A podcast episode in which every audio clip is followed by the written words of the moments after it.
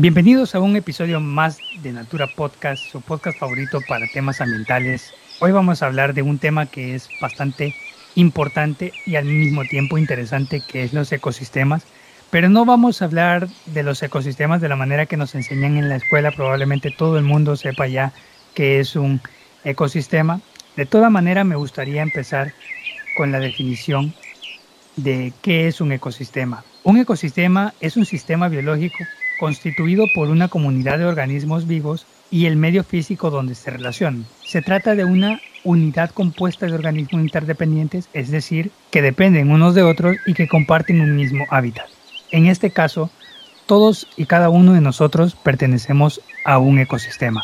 Todos estamos en un hábitat y todos dependemos de las actividades y de las acciones de otros organismos que pueden ser nuestros vecinos, pueden ser los animales que están a nuestro alrededor inclusive las plantas.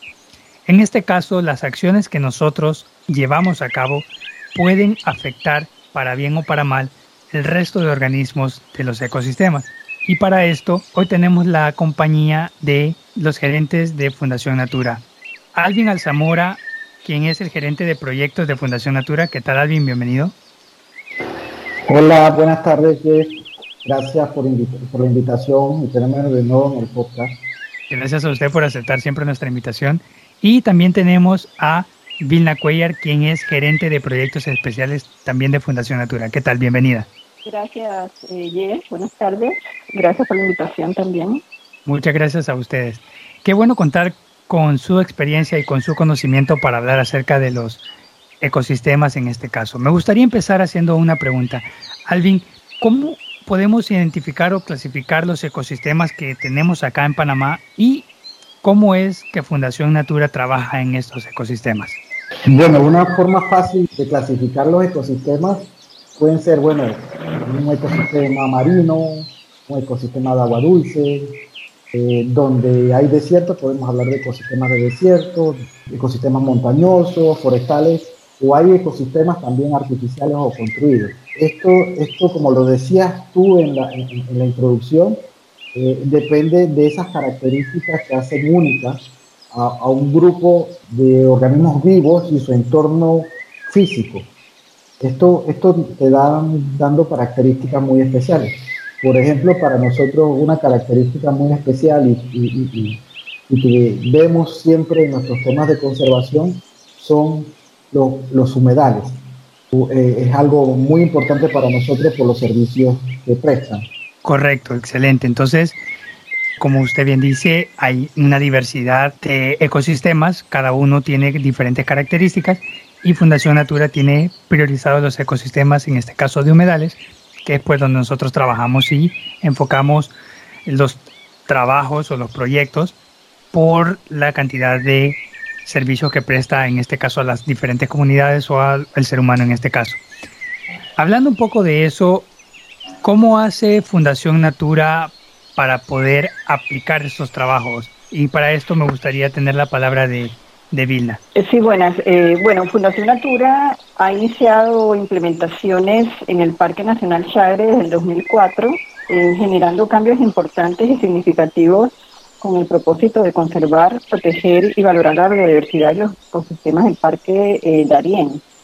Y para esto hemos trabajado en temas como desarrollo comunitario sostenible en áreas, por ejemplo, de Pijibasal, Pirre 1, 2, en Garachiné, en las comunidades de Garachiné Cabecera, Calle Larga, Cerro Naipe, Jesucito, Río Jesús, Los Tablones, San Antonio, Punta Santa Bárbara, Totuma Papayal y Cerro Naipe, que es una comunidad indígena, para contribuir con el control y la reducción de las amenazas a los objetos de conservación, en la cual el ecosistema de bosques caducifolios y semicaducifolios es uno de los objetos de conservación del parque.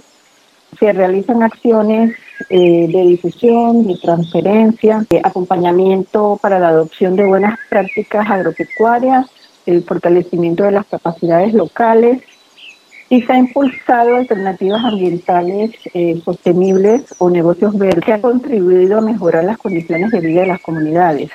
¿no?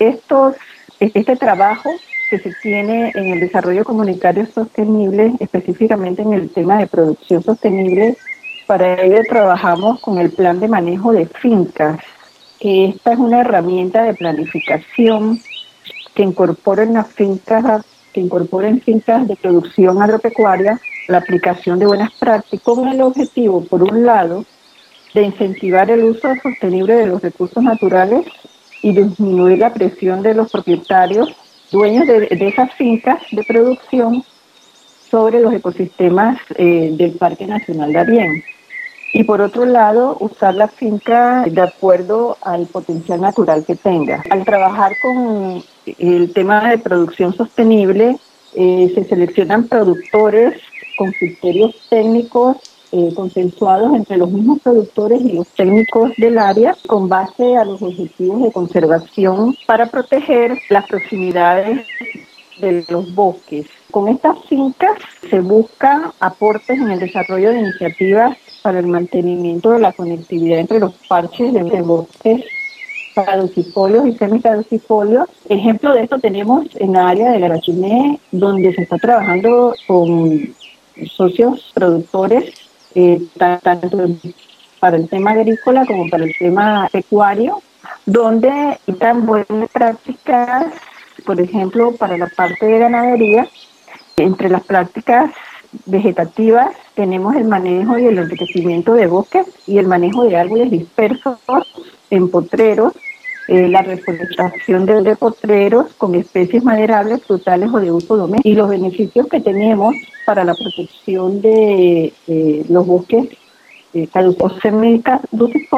Es los árboles de cercas vivas y dispersos en los potreros ayudan a mejorar el suelo y el aire proveen refugio y alimentos a la fauna silvestre y sirven como puente entre los parches de bosque, que es lo que estamos buscando con el desarrollo eh, de estos planes de manejo de finca con los productores, para eh, que estas intervenciones eh, vuelvan a unir las áreas de bosques que permitan que la flora y la fauna vuelvan a funcionar como estaban anteriormente.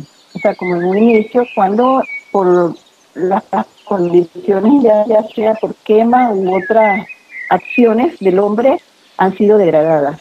Excelente, muchas gracias Vilna por, por esta explicación. Ahora, hay, un, hay unas cosas que me llamaron mucho la atención y creo que vale la pena que podamos hacer como una, un pequeño énfasis en esto. Cuando habla de los tipos de bosques, cuando usted estaba hablando sobre los bosques caducifolio y semicaducifolio, ¿Qué son exactamente estos bosques? Porque yo conozco los bosques verdes, pero ¿qué puede ser un bosque caducifolio y semicaducifolio? ¿Cuál es la diferencia entre un bosque normal? ¿Alguien puede ayudarnos con esto? Sí, claro, mira, es muy característico de que muchas veces no, no vemos comportamientos de ese tipo en, en los trópicos. Y simplemente un bosque caducifolio es que pierde sus hojas en un periodo determinado del año. Es un comportamiento que es muy común en especies donde hay inviernos, donde pierden todas las hojas y eh, porque hay hielo, eh, pierden las hojas para evitar la pérdida de agua. En este caso es un comportamiento muy típico del bosque caducifolio, eh, perder hojas y es característico de los bosques secos tropicales. Es, muy, muy específico, son áreas de, cobertura vegetal muy pequeñas, remanentes en Panamá y que es muy característico del sitio de Darién. Correcto. Entonces, algo que también me llama la atención de lo que Vilna nos comparte es que el cuidar este tipo de bosques caducifolio y semicaducifolio, que como usted bien dice es porque pierden hojas, buscan unir parches de bosque. Esto se refiere a que o sea, hay como una interconectividad, en este caso de ecosistemas, y tenemos los bosques y estos que son bosques secos, como usted le acaba de decir, y el término correcto es caducifolio y semicaducifolio, pero voy a decirle bosque seco porque me cuesta un poquito como pronunciarlo, pero busca tener esta continuidad entre bosques. Me imagino que es también por el tipo de organismos que viven en estos bosques. Una de las cosas, y, y por eso comenzamos este podcast, hablando de los ecosistemas y las relaciones de esos individuos que están en los ecosistemas. Y, es, y algo que no mencionamos en la definición es el flujo de energía. El flujo es muy importante y, esa conectividad entre, por ejemplo, ecosistemas es, es importante. En el territorio nosotros tratamos de establecer actividades que restauren, eh, conserven o mejoren la conectividad de, esos remanentes de bosque, sean caducifolios o no. Específicamente para el área de Darien eh, tenemos una transición desde bosque caducifolio a bosque con otras características más estables. Igual, la naturaleza utiliza esas conexiones para desplazarse, para eh, alimentarse y el tener una estructura más continua, enlazar el paisaje, eh, nos permite darle una mejor característica, por decirlo así, de salud al bosque que estamos protegiendo. Correcto. Entonces ahora sí me queda como muy claro que de acuerdo a lo que nos cuenta Vilna acerca de los planes de manejo que se están llevando a cabo es para poder hacer que las actividades y ejercicios que hacen las fuerzas vivas, que son las personas que viven y que interactúan con estos ecosistemas, pueden seguir dándose, pero que el efecto, si es negativo, sea menos y más bien transformarlo en un efecto positivo en el largo plazo. Que eso es lo que yo quería llevar. El otro, la otra pregunta que tengo es, cuando mencionan el fortalecimiento de capacidades, esto es, y, aquí sí quiero que, que me ayude por favor Alvin, es si una persona ya sabe cómo hacer las cosas, puede ser que lo esté haciendo de una manera que es un poco dañina para el ecosistema y entonces quizás hay una mejor manera para hacerlo. Entonces, eh, ¿puede explicarnos qué es esto del fortalecimiento de capacidades? Sí, no solamente debemos eh, conservar la biodiversidad, sino cómo utilizamos esa biodiversidad. Repito que nosotros siempre pensamos soluciones basadas en ecosistemas o en la naturaleza. Entonces, el entender esas relaciones nos asegura los servicios que esa naturaleza nos da. ¿Qué pasa? Que muchas veces eh, las, las actividades humanas son incompatibles, por decirlo así, con la conservación. Y debemos echar mano de las nuevas técnicas que hemos desarrollado.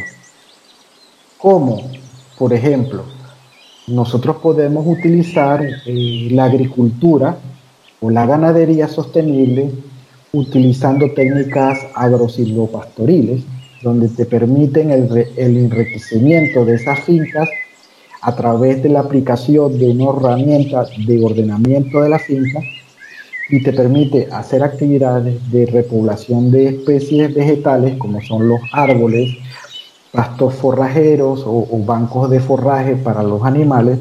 Estas actividades te permiten darle eh, protección al suelo, permiten conservar las fuentes de agua y permiten a la vez eh, mantener a esos animales que son para consumo humano en mejor estado físico, mejor peso, eh, en menos espacio.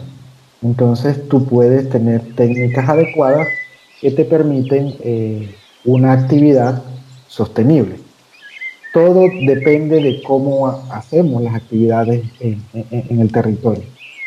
No es que sean las actividades malas o buenas, simplemente son adecuadas o no.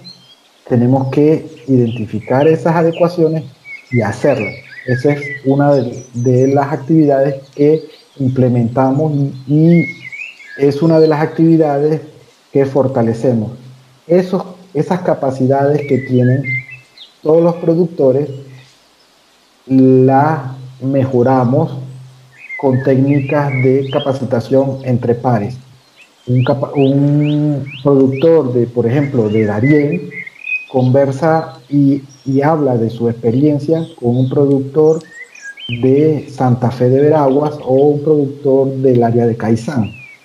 Ellos tienen una forma de comunicarse muy propia del productor de café o muy propia del ganadero.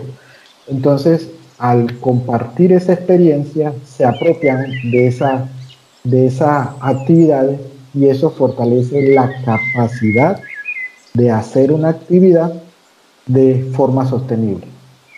Muy interesante esto, esto que nos cuenta Alvin. Adelante, Vilna. Sí, adicionando un poco a lo que dice Alvin, estos planes de manejo de finca lo que buscan es aportar o crear o enriquecer las áreas de conectividad, ¿no?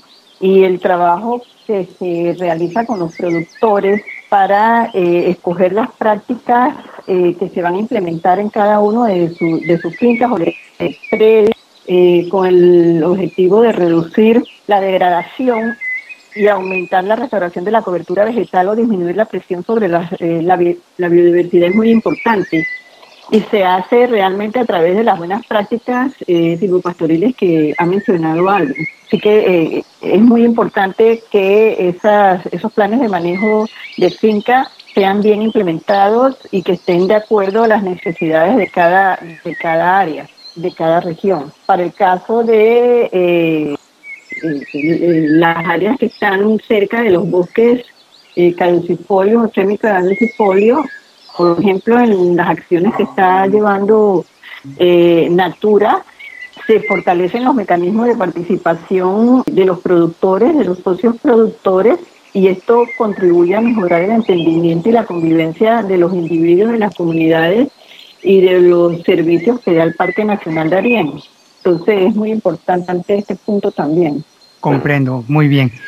Solo ya para terminar, me gustaría solamente que me ayudaran a definir entonces los planes de manejo que están, de los que estamos hablando para poder hacer el fortalecimiento de capacidades de las personas que están en estos ecosistemas están enfocados en este caso y por lo que nos decía en la restauración y la recuperación de los ecosistemas, es decir, que se emplean en lugares donde los ecosistemas han sido ya de alguna manera deteriorados o golpeados por la actividad humana o inclusive de, a veces de la misma naturaleza. Y, me imagino entonces que esto es la como el foco de o, una de las prioridades donde se emplean. ¿Es así, Alvin? Sí, eh, eh, eh, los, los, planes de finca responden a esa visión de adaptarse basado en los ecosistemas. Es ese uso de la biodiversidad y los servicios ecosistémicos como, una, como parte de la estrategia general de adaptación. Entonces, eh, esto, esto le permite a, los finqueros eh, realizar sus actividades, tener beneficios económicos, tener beneficios económicos, pero también tener beneficios ambientales. Entonces, eh, es la respuesta planificada, diseñada, medida para tener un impacto positivo en esa biodiversidad. ¿Qué se traduce eh, en el día a día? Las acciones que son más compatibles con su territorio, digamos de ese territorio que es su finca. Ahí te dice, el plan de, el plan de manejo te dice qué hacer, dónde hacer y cómo tener un buen resultado de forma ordenada. Muy bien, excelente. Muchas gracias por su tiempo y por sus palabras, Vilna y Alvin por habernos dedicado este tiempo y a usted también, amigo oyente, para que no se pierda tampoco el siguiente episodio de El Natura Podcast, en el que nosotros vamos a hablar acerca de la restauración y la recuperación de ecosistemas, para que sigamos en la misma línea de por qué es importante el poder cuidar lo que ya tenemos y poder hacer un poco más allá en la restauración y la recuperación. También no se olviden que pueden seguirnos en nuestras redes sociales en Natura PMA en Twitter, Facebook e Instagram y también pueden visitar nuestra página web www.naturapanamá.org. Esto fue Natura Podcast, su servidor Jeff Luna y será hasta la próxima.